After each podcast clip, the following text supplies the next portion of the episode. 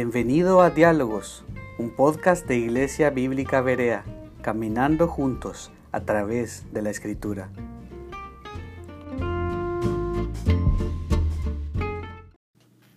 Bienvenidos al tercer episodio de la primera temporada de Diálogos, el podcast de Iglesia Bíblica Berea. Mi nombre es Josué Pineda y este día tenemos como invitado a uno de nuestros ancianos, Lucas Alemán. Bienvenido, Lucas. Muchas gracias, es un gusto para mí estar aquí en este nuevo episodio y espero ser de bendición y tener una conversación linda entre nosotros. Sí, así es. Va a ser bueno conocerte, que la gente te conozca también tal vez desde otra perspectiva antes de entrar a temas más serios. Queremos que nos digas quién es Lucas Alemán, cómo lo describirías, qué haces en la iglesia, entiendo que también trabajas en otro lugar, ¿qué, qué haces?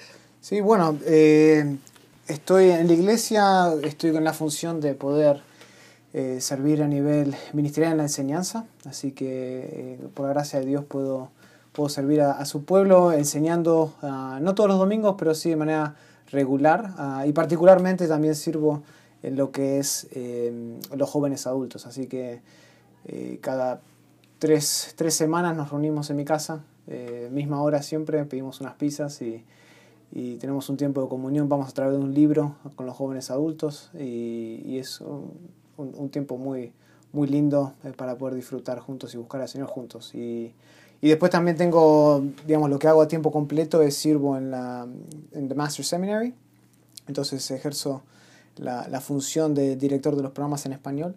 Ah, y por la gracia de Dios lo, lo vengo haciendo hace, hace dos años. Ah, también enseño eh, ahí en, el seminario y, y bueno, tengo un, un, grupo maravilloso que me ayuda a hacer lo, lo, lo que podemos hacer en conjunto, seguir eh, al Señor juntos y ayudar a que otra gente se prepare formalmente. Así que es un poquito de, de mi vida en, en, el sentido laboral y ministerial. Qué bendición, qué bendición. Estaba pensando en esas pizzas porque no sé qué le ponen, pero dicen que esas reuniones terminan hasta las 2, 3 de la mañana, se quedan platicando los jóvenes ahí. 2, 3 de la mañana es difícil sacarlos, especialmente algunos que no, no se van fáciles. uh, pero, y hay otros que, que hasta me dicen que, que, tienen ganas de quedarse ahí la noche, pero les digo que no. Uh, así que, no, pero es, es, un tiempo muy, muy lindo uh, de, de, comunión. Um, hablamos de un poquito de todo. La verdad es que no. Es interesante porque si bien hablamos de, de algo en particular por una hora, es, es, tipo un diálogo también, como lo que estamos teniendo ahora. No, no, no enseño todo el tiempo, no es un sermón. Eh, estamos yendo a través de la doctrina de la santificación ahora. Y, pero, pero aún cuando terminamos, eh, los jóvenes no se van. Entonces, con mi esposa generalmente terminamos a eso de las 10 con la lección y todo, o con el diálogo, y después eh, empezamos a hablar de, de, cualquier cosa, pero es interesante porque cada uno habla y, y es lindo ver eh, ahí en, en, en, función ante, ante, mis propios ojos cómo cada uno está ayudando al otro y se están ministrando. Mm. Um, en cada corner de la casa están hablando de cosas distintas. Eh, pero la gente no, no, no, tengo que hacer en ese sentido ningún tipo de rompehielos, ningún tipo de claro. juego, hmm. eh, jugar al Shenga o a los videojuegos para que, para que la gente se quede. La gente se queda porque quiere aprender más y quiere tener esa comunión. Uh, y por ahora los vecinos no se han quejado. Qué bueno. ¿Y qué tal si hay algún joven de, de, la iglesia que aún no ha querido ir ahí porque ya sea que no se sienta tan joven o uh, cuál es el rango de gente que podría participar de este estudio que tienes en casa? Sí, el, el, el, rango es bastante amplio porque lo llamamos jóvenes adultos y, o lo llamamos jóvenes adultos y literalmente cuando tienen 18 pueden entrar y, y después se pueden quedar ahí hasta la edad que, que, quieran, si se consideran jóvenes, están ahí, pero tengo gente que está casada también, que vienen con sus parejas eh, y algunos que ya tuvieron hijos, uh, entonces no, no, no le cierro la, la, puerta a nadie, pero, pero sí ya estamos un poquito apretados. Qué bueno. es, es, es, lindo, sí, seguimos participando, tenemos que, en, en, realidad ya tenemos que empezar a pensar en remodelar la casa para tirar una pared y, y, y abrirlo un poquito más, pero eh, somos por ahora entre 20 y 25 mm. eh, jóvenes ahí, jóvenes adultos, y, y, es un tiempo la verdad hermoso, nos encanta servir de esa manera con mi esposa.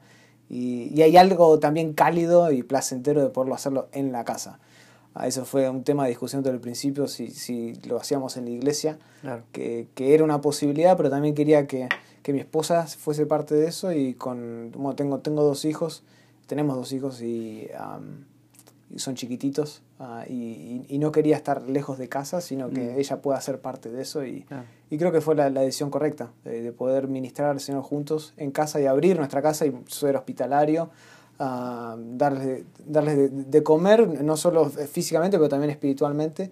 Y, y- y hasta ahora también he sido sorprendido porque hay gente que aún viene de, de otras iglesias con, con la intención de, de buscar y de querer eh, compartir y tener ese tiempo tan cálido. Así que ha sido una, una, una bendición ah, y no me siento que tengo que estar persiguiendo a la gente. La gente Claro. viene automáticamente porque quiere, quiere tener esa comunión que hace tanta falta hoy, especialmente en- ante las circunstancias que estamos viviendo. Mm.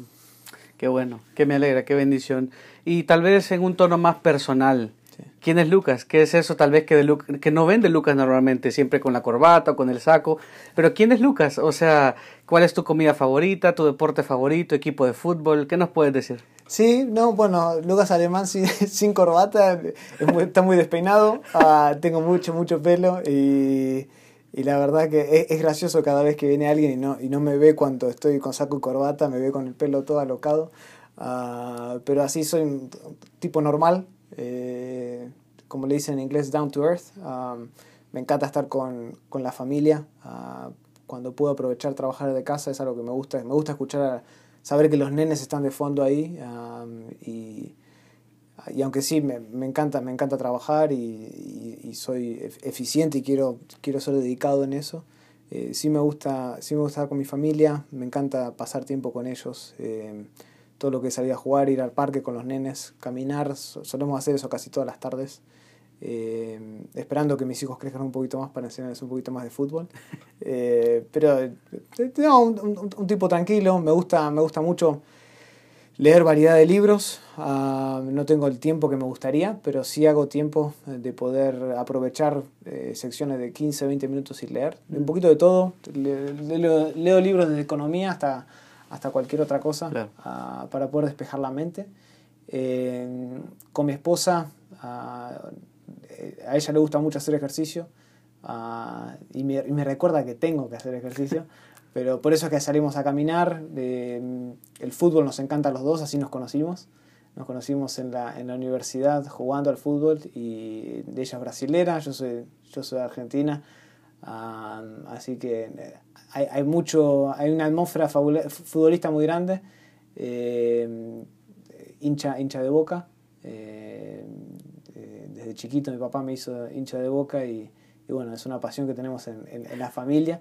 Y, y mis hijos por ahora, por ahora también, ambos. eh, tan- más Elías dice que es hincha, hincha de boca. y en- así que mi esposa, mi esposa no está tan contenta con eso por ahora. Pero, pero bueno, ya va a crecer.